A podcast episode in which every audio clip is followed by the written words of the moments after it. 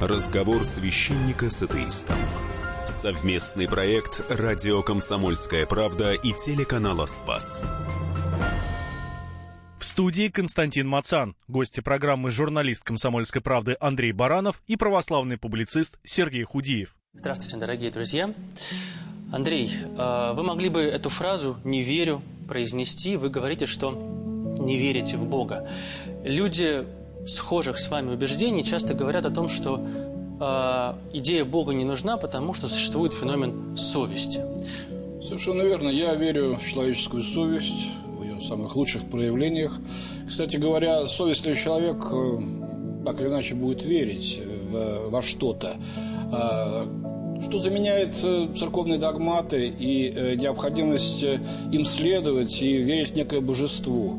Почему мы отказываем себе в праве самому человеку быть носителем добра, носителем того что сострадания, оказывать людям помощь, поддержку, без того, чтобы представлять себе, будто тобой управляют свыше? Я думаю, что каждый может э, в себе носить вот эту частицу. И тогда, уверяю вас, не нужно никаких, э, никакой этой атрибутики церковной. Сергей, что бы вы ответили на это? Ну, я сказал бы, что верить в совесть, но не верить в Бога, это примерно как верить э, компасу, но не верить в существование Северного магнитного полюса и вообще в существование магнитного поля Земли. Потому что совесть э, либо указывает нам на некую реальность, либо нет. Совесть – это некое сознание нравственного закона, того, что существует объективное подлинное добро и зло, и у нас есть обязательство следовать добру и удаляться от зла. В атеистической вселенной это переживание неизбежно является иллюзорным. Как сказал замечательный атеистический автор Ричард Докинс, во вселенной нет ни добра, ни зла, ни цели, ни замысла, ничего, кроме слепого, безжалостного безразличия – то есть в, во Вселенной, где существует Бог, совесть указывает нам на этот полюс добра, на Бога. Простите, пожалуйста, но вот давайте мы приземлим все это немножко. Вот я перед вами сижу, я не верю э, в существование какого-то высшего, так сказать, э, вот этого вот полюса добра. Но в то же время я считаю, что у меня есть совесть, и я в соответствии с этой своей совестью живу и совершаю различные поступки. В чем тут противоречие? Я его не вижу. А, так а, давайте правильно просто обозначим тезис. А, разумеется, неверующий человек может совершать нравственные поступки, и, конечно же, он обладает совестью. Нам Священное Писание говорит о том, что а, Бог во всех людей вложил нравственный закон. Другое дело, а, что а, если нет Бога, этот нравственный закон ничему в реальности не соответствует. Не, э, конечно же, неверующий человек может совершать объективно благие поступки. Об этом не спора. Но в мире без Бога не существует объективной благости. Ну, например, есть известный э, философ Питер Сингер, который считает, что младенцы не обладают правом на жизнь, их можно умерщвлять. Есть другие люди, там, в том числе э, часть атеистов, которые считают это глубоко неправильным, глубоко неэтичным поступком. Да это вообще ужас какой-то. А, э, да, вот вы считаете, как и многие другие атеисты, вы с этим не согласны категорически, вы это считаете ужасом. А чтобы сказать, что кто-то из вас прав, а кто-то не прав, мы должны апеллировать к какому-то критерию правоты, к какому-то стандарту правоты, который э, находится вне той или другой группы людей, который находится над людьми. Ну, послушайте, ведь э, все то, что мы сейчас связываем с религией, было придумано людьми, давно, правда, но очень мудрыми людьми, э, которые э, без наличия Христа тогда еще в себе эти нравственные качества воспитали и сформулировали их в виде заповедей, в виде скрижалей, в разных религиях по-разному, да, зачем обязательно быть, э, чтобы был какой-то верховный арбитр, который бы, так сказать, вот все это каким-то образом все измерял? Но почему мы сами не можем разобраться в той жизни, в которой мы родились и живем? Если мы ставим вопрос так, может ли неверующий человек быть нравственным, то на него, конечно, можно однозначно ответить – да, может. А другое дело, что сам феномен нравственности, сам феномен нравственных обязательств, он указывает на какую-то инстанцию, которая эти обязательства налагает. А что, вы не встречали верующих мерзавцев? А в истории человечества их, пожалуй, больше было, чем э, атеистов, обладающих нравственностью. Чтобы охарактеризовать человека как мерзавца, я должен э, располагать каким-то критерием морали каким-то стандартом, с которым я соотношу этого человека и определяю его поступки как мерзкие. Совершенно верная история цивилизации эти критерии морали выработала. Не верю. Разговор священника с атеистом. Гости программы – журналист «Комсомольской правды» Андрей Баранов и православный публицист Сергей Худиев. Вы произнесли очень интересную вещь, на мой взгляд, что э, поставили вопрос очень важный. А почему мы сами не можем быть носителями добра, носителями совести, носителями нравственности? А, Сергей Львович, а верующий человек, он отрицает то, что э, сам человек является носителем нравственности, добра и благих поступков? Нет, а, сознание нравственного закона – это не признак принадлежности к церкви, это признак принадлежности к человеческому роду. Любой, любой человек обладает сознанием нравственного закона, иначе было бы бессмысленно его призывать к покаянию и вере, поскольку ну, было бы непонятно, о чем речь идет. А, конечно же, а, ни в коем случае мы не утверждаем, что а, неверующие люди обязательно безнравственные, ни в коем случае. А речь немножко о другом. Откуда взялся сам закон? Вот, например, известный случай – Нюрнбергский процесс – когда судили нацистских преступников, то э, было всем очевидно, что это чудовищные злодеи, которые подлежат суду, но возникла юридическая проблема. По законам своего государства они не совершили преступления, они повиновались легитимной на тот момент власти. А по законам стран-союзников их невозможно судить, потому что они не были их гражданами. А, и появилось... Их судили за преступление да, против человечества. Да, появилось выражение «преступление против человечества».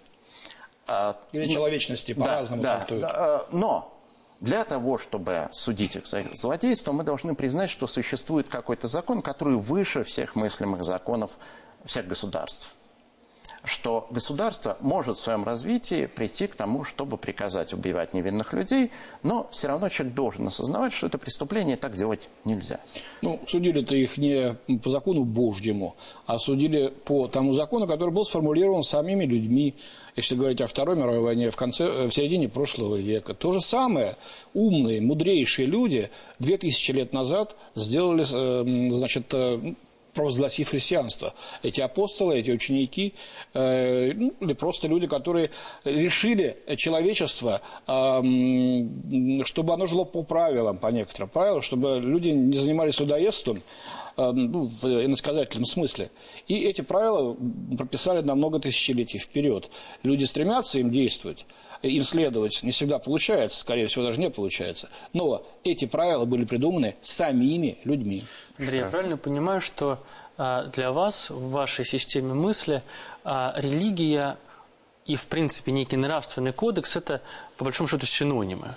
Э, ну, я не стал бы нравственный кодекс отождествлять Этика... с религией. Мне э, глубоко не симпатично, уж простите за это слово, догматы религиозные. Почему я обязан верить в то, что Бог создал там за неделю все, что нас окружает, вот весь мир? Да? Вопрос, Между прочим, деле. Э, когда создавались эти догматы, люди не знали, что на Земле существовали динозавры. В какой день Бог динозавров создал? Это вы можете сказать? Угу. Ну, а, относительно догматов, во-первых, нет догмата о творении мира за 7 календарных суток. Есть догмат о творении мира.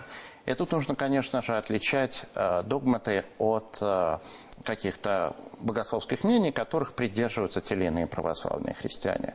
Догматы – это вероучительные положения, которые обязательны для любого православного христианина. Если он их не разделяет, он по определению уже не является православным христианином. И одним из таких догматов является творение, вера в то, что все существующее сотворено Богом. А вера, э, как именно толковать библейский рассказ о творении в первой главе книги «Бытия», могут существовать разные мнения.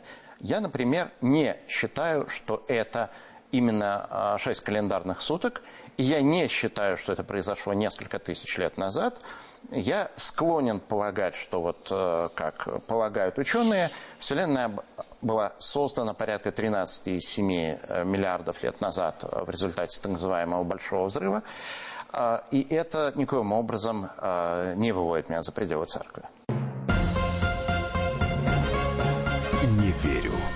Разговор священника с атеистом.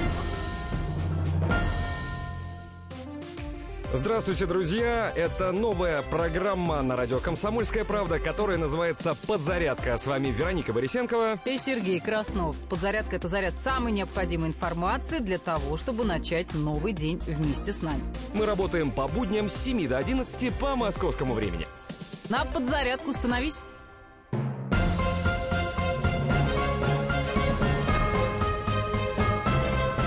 Не верю. Разговор священника с атеистом. Совместный проект «Радио Комсомольская правда» и телеканала «Спас».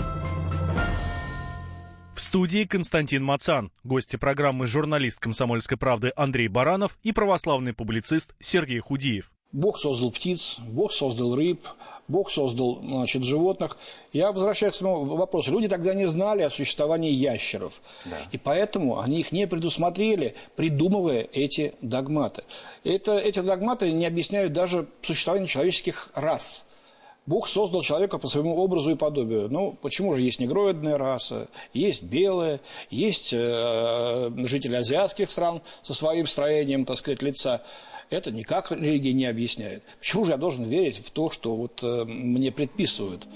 А, Самвонов. Образ и подобие Божие не имеет никакого отношения к оттенку кожи. А, образ и подобие Божие – это то, что человек, как и Бог, является личностью, которая обладает свободой и властью в творении. То есть э, это никак не связано с расами вообще.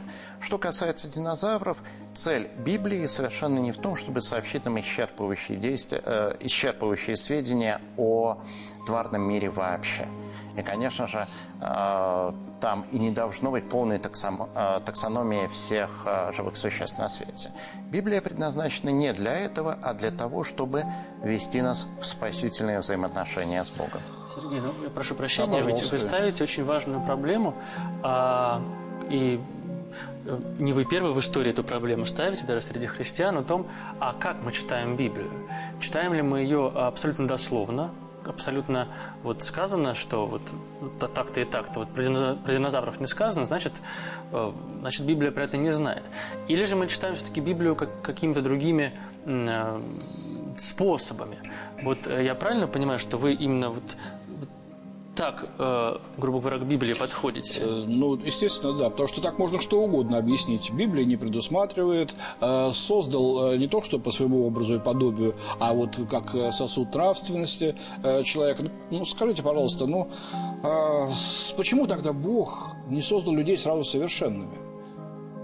А Объясните мне, пожалуйста. Бог создал людей Я прошу, по своему это, образу это, и подобию. Это очень важный вопрос. Мы к нему через маленькую паузу вернемся. Хорошо. Я хотел, чтобы мы все-таки про язык Библии сказали. Любой человеческий язык, он э, использует образы, метафоры, иносказания, поэзию. Я недавно читал статью по космологии, э, где упоминалась плоская Вселенная и тяжелый вакуум. Для меня это новые термины, и я мог бы возмутиться и сказать, что физики, они дураки совсем, а они знают, что вакуум – это пустота и тяжелым быть не может. Или что Вселенная наша является не плоской, а трехмерной. Но, очевидно, тут дело в том, что они используют э, эти выражения свои иносказательные, и мне просто нужно затратить некоторое время, чтобы попробовать понять, что они все-таки имеют в виду. Так и Библия, конечно, э, предполагает, что мы затрачиваем какое-то время, какие-то усилия, чтобы разобраться в том, а что нам, собственно, желает сообщить автор. Ну, э, когда некоторые, так сказать, э, известные всем люди говорили, что Земля шар, и она вертится, и жили на костре. Этого не было. Ну, Джорджан Бруно был сожжен на костре. И не лишь спустя много столетий Ватикан, уже вот в новейшей истории, признал, что это было ошибкой. Галилея заставили отречься от того, что Земля вращается. Галилея, вот. да. Ему приписывают, все-таки она вертится, эту знаменитую фразу. А, но ведь дословно воспринималось тогда эм, э, священнослужителями то, что написано в Библии. Дело в общем. Любой текст нами интерпретируется. То, что мы считаем дословным пониманием, является неизбежно нашей интерпретацией. Вот а, не бывает буквального понимания текста. Каждый человек является представителем своей культуры, он разговаривает на своем языке, он живет в определенном символическом мире, и э, невероятная наивность, которую иногда проявляют христиане, иногда атеисты, считать, что Библию можно читать дословно. Вы привели очень важные примеры исторические, которые, конечно же, справедливо всегда возникают в разговоре о вере, о науке и религии. Пример Джордана Бруно, а, пример Галилео Галилея. Это исторические примеры, тоже возникшие в своем контексте историческом. А, правильно ли я понимаю, что вам, конкретно вот в вашей сегодняшней жизни, э, такие примеры из истории а, представляются, представляются существенным неким препятствием – для того, чтобы, ну, если угодно, а, заинтересоваться религией. Вот это действительно некий фактор, который вас сильно смущает. Ну, это не препятствие, это те факты, которые показывают, что наука и религия идут разными путями совершенно. Ну, разными путями, но не конфликтующими. Более того, вот... Ну, сейчас, последние годы уже, в последнюю эпоху, может быть, они перестали конфликтовать, но сколько людей было замучено, убито, э, значит, сломлено пытками людей науки тогдашней, Э, потому что э, священнослужители считали, что это противоречит тем самым догматам. А сколько? Очень много. Нет, ну э, конкретные цифры. Но и тысячи и тысячи. Вы прекрасно знаете, а... сколько, сколько людей было сожжено Сколько людей было казнено? За что сожгли Джордана Бруно? Джордана Бруно сожгли за а, определенные еретические с точки зрения католической церкви убеждения, которые не имели отношения к науке. То есть за оккультизм? Более того, Джордана Бруно не был ученым. Галилео Галилей был ученым, выдающимся ученым, а Джордана Бруно был оккультистом. А, и как только мы попытаемся выяснить, сколько же все-таки ученых сожгли церковники, сколько они подвергли пыткам, на самом деле, э, нисколько. Вот в реальности. Галилей не подвергался пыткам. Не верю. Разговор священника с атеистом. Гости программы – журналист «Комсомольской правды» Андрей Баранов и православный публицист Сергей Худиев. Раньше в Казанском соборе в Петербурге был музей религии и атеизма. Сейчас это вернули храм верующим. А, и там как раз об ученых очень много было пострадавших от религии сказано. Ну хорошо, такие э, имена, как Лермонтов, Толстой, которых церковь гнобила. Лев Николаевич Толстой был кем угодно, но не ученым. Если мы говорим Хорошо, о науке. но это был великий писатель, да? Который, э, которого будут читать и помнить э, еще столетия, если не тысячелетия. А, видите ли, э, э, то, что человек является великим писателем, совершенно не делает его христианином. Лев Николаевич отклонил, он отверг православную веру, он стал неверующим. Насколько я помню, а, собственно говоря, в случае Льва Николаевича Толстого, все мы говорим про анафему ему. На самом деле анафемы не было. Это некие просто уже такое публистическое усиление того, что было. Было постановление Синода именно, как вы говорите, констатирующее, что да, Лев Николаевич своими высказываниями а, себя от церкви отделил. Мы, как церковь, это не отрицаем, признаем и оставляем Львом Николаевичем э, право на такой поступок. Хотя, насколько я знаю, как говорят вот, изучающие биографию Толстого ученые, потом э, были попытки церкви э, к Толстому обращаться и примиряться. Но это несколько другая тема, но э, попытки как бы, идти на сближение с великим писателем ради его же блага были. Я, знаете, знаете, что вспомнил, что мне знаком один священник, который э, молится за Лермонтова. Вот и не один. То есть человек понимает, что вряд ли многие люди, люди за Лермонтова молятся, и поэтому, чтобы вот его, его судьба посмертная, его участь, его души была более благой, чем а, она могла бы быть, вот человек, священник, постоянно раба Божьего Михаила в своих молитвах упоминает. Ну, Давайте, да, ведь вам проблема была в том, что Лермонтов был дуэлянт, убит на дуэли, и люди, которые церковь, желая а, содействовать прекращению дуэлей, провозглашала, что это тяжкий грех и что такой человек не может а, считаться, что он умер христианской кончиной. Ну, вариантов-то было много, однако Конечно. свобода мысли Лермонтова было ненавистно церкви, которая тогда тесно сплелась с государством, была государственной религией Как вам сказать? А, мне кажется, это несколько два разных вопроса. А, из, допустим, ну, я не соглашусь, но вот, допустим, вы правы во всех упреках, которые можно высказать там церкви XIX века. Доказывает ли это, что Бога нет? А, более того, я вам скажу, что... Вопрос. Э, я вам скажу, что э, на руках биологов, на руках ученых очень много преступлений, совершенных от имени науки. Например, там э, Рудольф Гесс говорил, что национал-социализм – это прикладная биология. Но вот весь расизм, он считался научным вплоть до поражения Германии во Второй мировой войне. И практиковалась так называемая Евгеника, когда... Да, я знаю. Да, В, выведение человеческой породы. Да, а... когда людей насильственно скопляли, потому что считалось, что у них плохая наследственность. Причем не только при фашистах. Вот в Америке тоже порядка 60 тысяч человек скопили. А все это, безусловно, возмутительные поступки, но это никак не доказывает, что биология ложная наука или что все биологи негодяи. Я не спорю с этим но я против того, чтобы мне навязывали какие-то правила, которые я не приемлю. Я еще помню, был, школьником, вот зашел в храм просто и стоял, заложив руки за спину. Ко мне подошел священнослужитель и сказал, отрок, э, в церкви нельзя, это очень дерзкая поза. Руки должны быть либо по швам, либо сложены, так сказать, вот, э, вот так, э, держать перед собой.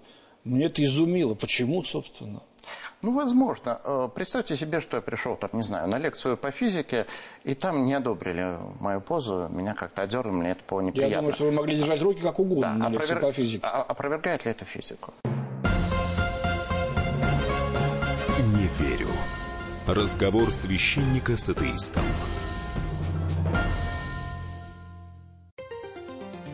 С вами уполномоченный при президенте Российской Федерации по правам ребенка Анна Кузнецова. Слушайте радио «Комсомольская правда».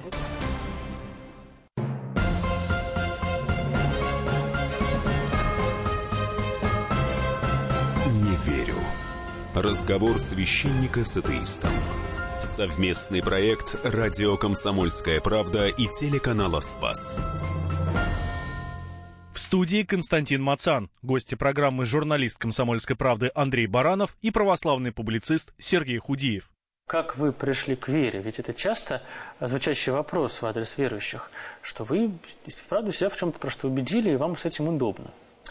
Вы знаете, э, ну, э, мне не очень нравится там, рассказывать о себе, но вот если говорить об одной из точек, которые на меня оказали влияние, я помню, что я был э, приехал поступать в МГУ, не поступил. Это был самый конец 80-х, уже определенное смягчение политическое. И там я встретил группу христиан, с которым я имел беседу. А, первый раз увидел живых верующих. Первый раз с ними говорил. Мне подарили там книжку Клайва Льюиса «Страдания. Боль» в том переводе. И самая беседа, книжка, которую я прочитал, она сломала один очень важный стереотип, в котором я был воспитан как советский школьник – то, что все верующие люди, они э, невежественные, глупые или э, корыстные, которые значит, эксплуатируют первые две группы. И э, потом мне пришлось задуматься о том, что, возможно, мне стоит присмотреться к этому внимательнее, за этим что-то есть. И это был один, одним из поворотных моментов, когда я просто открылся навстречу такой возможности, что, в принципе, возможно быть верующим человеком. Я не припомню, чтобы э, в советское время всех верующих людей называли глупыми, необразованными или корыстными. Такого постулата или догмата не было абсолютно. А, скажите, пожалуйста, а вот когда ребенка при рождении крестит, он ведь не понимает ничего, да, что происходит. Может быть, человек должен приходить к вере уже в том возрасте, который позволяет ему мыслить логически, делать сравнения, анализировать прожитое. А, некоторые христианские общины считают, что нужно крестить взрослых, а, но в любом случае даже крещение в детстве, оно совершенно не лишает человека возможности делать его обдуманный а, выбор позже. Андрей, вы сказали одну очень, на мой взгляд, важную, опять-таки, и э, логичную вещь, что э, наше, я себя сейчас говорю, причисляю к христианам, да, наше недостойное поведение очень часто и вправду для человека, который э, смотрит на церковь и вообще на религию со стороны, э, является ущербом авторитету этой религии и некому представлению ее подлинности мы вправду за это несем ответственность, и мы за это каемся очень часто. А, но, то есть, и таким образом недостойные люди как бы для вас а, закрывают ну, некую доверие к церкви, к Богу, в что-то не верят не то, если они такие. Но а, как тогда, допустим, вы сталкиваетесь, встречаетесь с такими а, фигурами, как а, преподобный Серафим Саровский, которому а, ездили его современники за советом, как оптинские старцы, к которым ездили Достоевский, Леонтьев, Толстой, вами упомянутый, как светочем духовности, как людям, от которых можно ну, напитаться чем-то подлинным. А, и сегодня есть, ну, нам труднее это оценить, потому что мы современники, но даже если брать великие исторические примеры. Что вы об этом думаете? Ну, вы знаете, жизнь ведь не стоит на месте. Шагнула вперед далеко наука в 20-21 веке. А, есть гораздо больше возможностей а, черпать знания откуда-то. И почему э, тот человек, который может дать совет или наставить на что-то, э, истинное должен быть обязательно религиозным каким-то, так сказать, авторитетом. Э, это может быть ученый, это может быть и человек искусства, это может быть просто хороший человек. Почему обязательно человек в рясе, какой-нибудь пустынник, э, считается человеком, который значит, просвещает других, а человек, э, не верящий в Бога, не может быть таковым. Да полным-полно таких людей рядом с нами. Посмотрите, каждый вспомнит. А, ну, я бы тут согласился. Действительно, доброту и мудрость могут проявлять люди, которые не являются христианами. А, я бы просто еще раз обратил внимание на то, что существование в мире доброты и мудрости указывает на то, что существует некий а, некий полюс добра. Существует некое объективное добро, к которому мы можем обратиться, которому а, какие-то поступки могут соответствовать или не соответствовать. Сергей Львович, а вот если обратиться к тому примеру, который я привел, а, Леонтьев, Достоевский, Толстой, не самые глупые люди, ехали в Оптину пустынь, они ехали, правильно ли мы будем об этом мыслить, если скажем, что они ехали за советом – или все-таки э, это, в принципе, некий, некий, некое явление религиозной жизни, э, которое важно осмыслить, в принципе, зачем-то другим люди обращаются э, к тем, кого считают, ну, если угодно, там, духовными образцами? А, ну, я бы сказал так, что есть люди, которые посвящают свою жизнь поиску этого полюса добра и тому, чтобы привести свою жизнь в соответствие а, с а, запросами, с требованиями, которые от него исходят. И э, эти э, люди, которые, значит, скажем так, все остальные, конечно, будут искать у них совет. А зачем искать полюс добра? Надо просто жить и творить добро по возможности. А... Вот и все. Зачем эти усложнения? Мне кажется, простите, вот э, многие люди приходят к вере, потому что им так проще. Не надо ничего объяснять. Не надо ни в чем сомневаться. Вот он там на вершине, он все знает. И если я буду в него верить, значит, вот я, мне так проще жить, у меня появляется какой-то идеал, какой-то смысл жизни. Но это, это удел слабых людей. Извините за, может быть, резкое высказывание. Однажды э, патриарха Кирилла спросили, кто-то из молодых людей на какой-то встрече спросил его, а сомневаетесь ли вы в чем-нибудь? И он сказал, что я сомневаюсь во всем, кроме бытия Божьего. Не верю. Разговор священника с атеистом. Гости программы – журналист «Комсомольской правды» Андрей Баранов и православный публицист Сергей Худиев. Вы э, уже задали очень важный вопрос, мне кажется, который я попросил чуть-чуть отложить, и давайте сейчас к нему вернемся. О том, э, почему Господь не создал человека сразу совершенным, а создал его каким-то не таким, слабым, тем, кто должен где-то искать полюс добра, как-то себя строить, что же Господь, получается, так человека кинул, по большому счету? Значит, э, два есть понятия. Это совершенный и завершенный. Вот э, трехлетний ребенок, э, который здоров, с ним все в порядке, он совершенный. Но не завершенный, ему еще нужно вырасти. И вот Бог создал человека совершенным. Но процесс роста человека предполагает, что человек совершает свободный выбор. И один из тех выборов, который человек совершил на заре своей истории, был неправильным. Мы называем его грехопадением. И то бедственное состояние, в котором человек находится сейчас, это результат того, что мы совершили и продолжаем совершать неправильные выборы. Ну, объяснение, конечно, так сказать, логичное, но очень далекое, по-моему, от реальности. А, Все-таки, если подумать, что а, Господь создавал мир по образу своему и подобию, как человек а, сосуд нравственности, как бы было интереснее жить в таком мире – в совершенном мире. Сколько, э, сколько гадостей мы бы избежали, э, сколько жизней было бы спасено в реальности, а не в спасении, о котором э, думают верующие. Зачем нужно было вот так подставлять человечество? Потому что э, некоторые вещи в этом мире, такие как любовь и добродетель, они существуют только до тех пор, пока существует свободная воля. Вот, например, э, я никогда в жизни не брал взяток. Но мне нельзя это поставить в заслугу, потому что я просто никогда не занимал должности, на которые мне бы их предлагали. У меня не было возможности совершить этот грех. И значит, я э, в этом отношении не проявил себя честно, у меня не было возможности возможность быть честным, верным, возможность проявить любовь и преданность по отношению к Богу и ближнему, возможно только тогда, когда это не принудительно, когда можно и не проявлять. И вот э, свободная воля, она предполагает, что человек может выбрать добро, а может и не выбрать. И в мире, который создал Бог, где существует любовь и добродетель и свободная воля, не все выбирают добро. А, потрясающе важная, опять-таки, интересная мысль о том, что э, много зла вокруг и вправду. И э, как было бы логично, чтобы э, Господь это зло пресек. Я, честно говоря, тоже об этом и думаю, не, перестав, не перестаю думать и думал раньше и в поисках, скажем так, собеседника на эту тему однажды обращался, э, ну, довелось мне общаться с одним священником, который сказал мне такую вещь.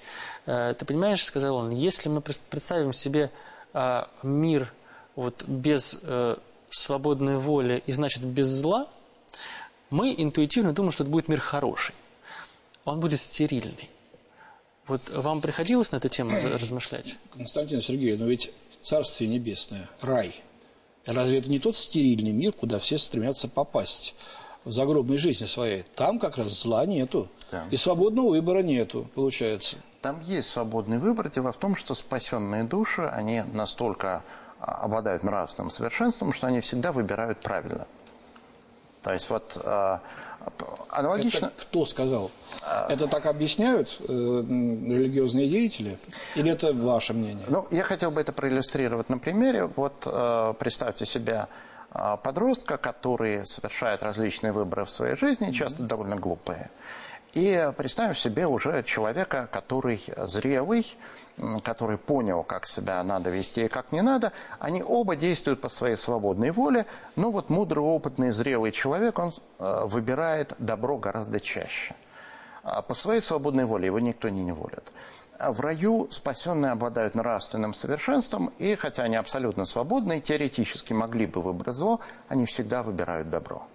Ну, никто там из ныне сидящих в студии не был, а, поэтому остается лишь верить вам на слово. А, ну, действительно, а, мы верим на слово Господу и апостолам. Это действительно так. Над человеком, верующим, домокловым мечом а, висит всю его жизнь угроза оказаться в аду. На страхе. На страхе очень многое построено. Тема. Очень хороший знаете, вопрос. На самом деле не висит. Э, дело в чем. Христианство, оно говорит о спасении, о том, что Христос – искупил нас от власти смерти и ада. И вот христианин – это тот человек, которого Христос искупил. И мотивация для жизни христианина – это в нормальном случае не страх. Христос говорит, если любите меня, соблюдите мои заповеди. То есть он не говорит, вот вы заповеди не соблюдете, уж, уж я вам. Если нет. Не, соблюдаешь заповеди, твое место там, в подземелье. А, э, нет, немножко по-другому. А мотивация другая. Если любите меня, соблюдите мои заповеди. Другое дело, что человек может отказаться пребывать в любви с Богом и оказаться во тьме внешней, но христианин не живет в страхе. Это очень важно. А, как а, говорит апостол Иоанн, совершенная любовь изгоняет страх. Невозможно быть праведным по страху. По страху можно отказаться от какого-то тяжкого греха, да. А, но вот жить христианской жизнью по страху невозможно. И христианская жизнь не основана на страхе. Не верю. Разговор священника с атеистом. Главное аналитическое шоу страны. Михаил Владимирович Юрьев, Михаил Владимирович Леонтьев, Илья Савельев. Это главтема. Они знают, как надо. Мы несем свою миссию выработать мысль о том, как должно быть. Программа «Главтема» на радио «Комсомольская правда». Слушайте в прямом эфире каждый четверг с 20.00 по московскому времени.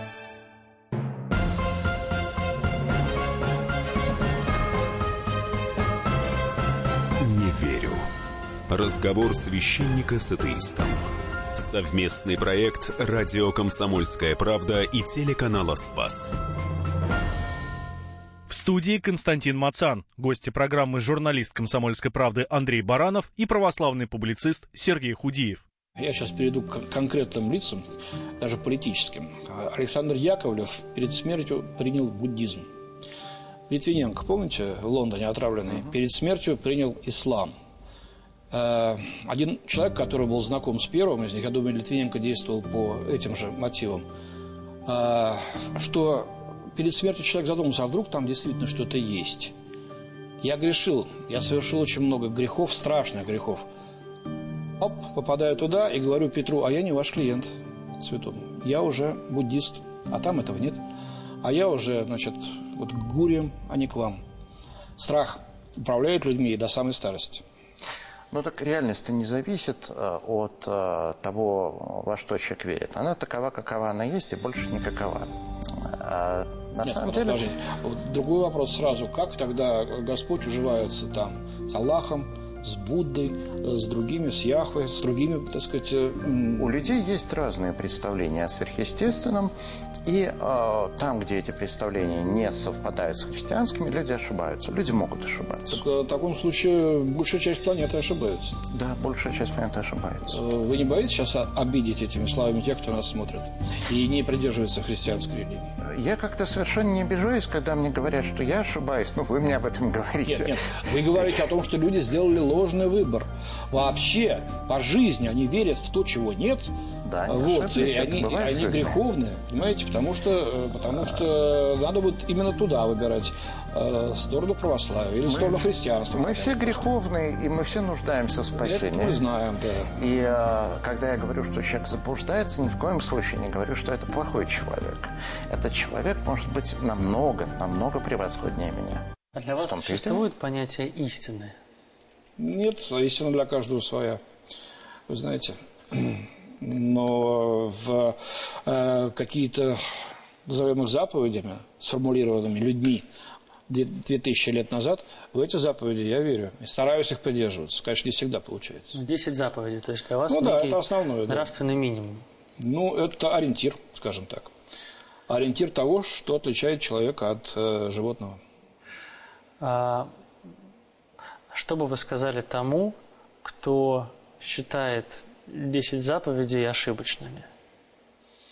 Ну, вот тут э, мой оппонент сказал, что ошибаются те, кто эти заповеди, э, не, их не придерживается, да? Или в других религиях ведь схожие есть да, заповеди. Этика да? схожая. Этика, этика схожая. Это лишь говорит о том, что э, люди пришли к пониманию того, что эти заповеди – эти заповеди должны стать ориентиром. Но как убедить в этом было человечество тогдашнее, малообразованное, да, верящее в чудеса, надо было придумать, что есть божество всесильное, великое, которое управляет всем.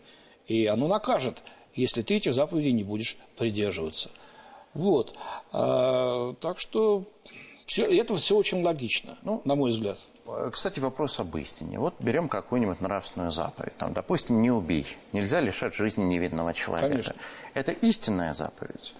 Это истинная заповедь, но если идет война, и ты защищаешь свою родину. Нет, ну мы берем ситуацию, что нельзя лишать жизни вот именно невинного человека. Нельзя. Э, нельзя. Это истинная заповедь. Что значит истинная заповедь? Ну, это, она это, да, это, объектив, да, объективно да, истина. Да, да, согласен. А, Хорошо. Но вот есть люди, которые, там, допустим, ее отвергают. Эти люди заблуждаются. То есть существует некая истина. В данном случае, вот хотя бы существует такая нравственная истина. Есть, человечество пришло к осознанию этих истин э, на определенном этапе своего развития. Так, э, понимаете, в чем проблема? Э, не существует единого человечества. Существуют разные группы людей, которые очень по-разному смотрят на вещи. Тот же Питер Сингер считает, что можно таки, и его последователи, что таки можно умерщвлять ну, новорожденных знаете, младенцев. Это маргинал какой-то в данном а, случае. Он тоже принадлежит человечеству. Он может, допустим, допустим, так ситуация разовьется, что его взгляды станут преобладающими, а мы окажемся маргиналами. И вот а, если нравственная истина, что нельзя лишать жизни невинного человека, то а, мы все равно будем правы, независимо от того, много нас или мало. Потому что на нашей стороне будет еще кто-то. Не верю. Разговор священника с атеистом.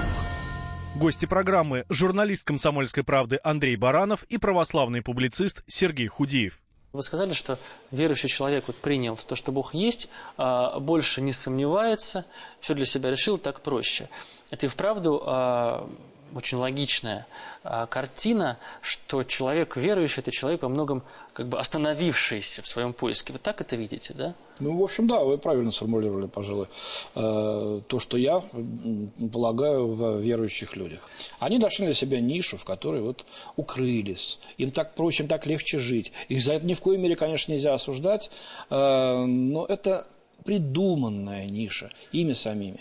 Сергей Львович, ну вот э, сомнения в вере существует у вас, верующего? Вы идете путем сомнений, даже уже будучи верующим? Лично у меня нет сомнений в вере э, во Христа как таковой. Другое дело, что вера... Это глобальный уровень. Да, да. Более... Другое дело, что какие-то э, убеждения, которые, скажем так, не относятся к догматике, у меня, естественно, меняются в ходе духовного интеллектуального Например? роста, это естественно. Например, как это было? А, например, взгляды ну, на тот же шестоднев. А другое, творение мира. Да. Другое дело, другое дело, что а, Понимаете, вам так удобнее, мне это не кажется аргументом. Реальность не зависит от того, насколько она мне удобна или неудобна. Ну, я создаю у себя в голове ощущение того, что мне так удобнее. Так э, кому-то удобнее быть атеистом. Там, кто-то себя гораздо комфортнее чувствует атеистом. Это доказывает, что атеизм ложен. Да ни, никоим образом. Это э, вообще наше удобство или неудобство, оно на устройство мироздания не влияет никак. Абсолютно. Тут я с вами соглашусь. Ну, мы оба верим только в разные, в разные реальности. А мне вспоминается история, рассказанная мне одним священником. У него был друг, очень сомневающийся, очень въедливый ум, очень умный, который все требовал доказательства священника того, что Бог есть. И этот священник, он и так, и так, и так говорил, в итоге устал и сказал, ну, давай, дорогой друг, они с ним очень близко дружили, а, общались, давай посмотрим на шаг дальше. Вот, предположим, я тебе сейчас докажу безапелляционно, абсолютно неопровержимо, что Бог есть. Твои дальнейшие действия. На что друг подумал и сказал, ну тогда пусть он меня не трогает, и я его тоже трогать не буду. Вот вам как такая логика? Почему? Э, почему бы и нет, собственно говоря? Сергей ну, Львович, а вам? Я, ну, я думаю, что несколько, несколько э, заряд иронии чувствуется в этом ответе все-таки.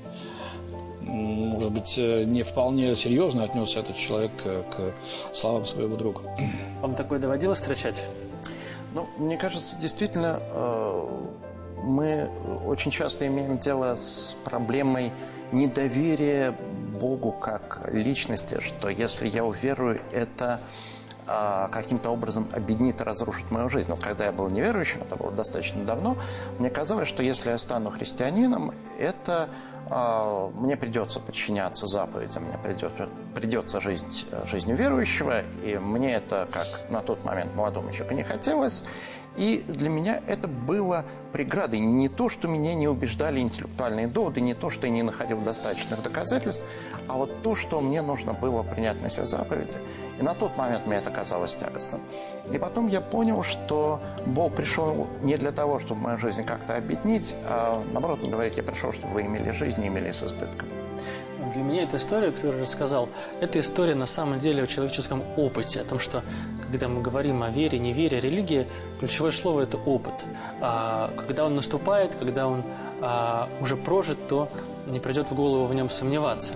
Когда встреча с Богом произошла, вот этот, этот опыт и возникает. Ну да, говорится, что лучший критерий истины – это практика, или тот же самый опыт. Прозвучала сегодня мысль про то, что верующие а, обречены и запуганы адом. Вот мы сегодня цитировали писателя Льюиса. У него есть потрясающая фраза, что ад а, – это то место, двери которого заперты изнутри. Как и сам человек может в этот ад себя а, погрузить, а Господь всегда стучится и хочет дверь открыть, и человека ждет. Спасибо большое, дорогие гости, за эту беседу. Мне Спасибо. было с вами очень интересно. В студии был Константин Мацан и гости программы журналист «Комсомольской правды» Андрей Баранов и православный публицист Сергей Худиев. Не верю. Разговор священника с атеистом. Добрый день, дорогие друзья. Я Владимир Винокур. Слушайте радио «Комсомольская правда».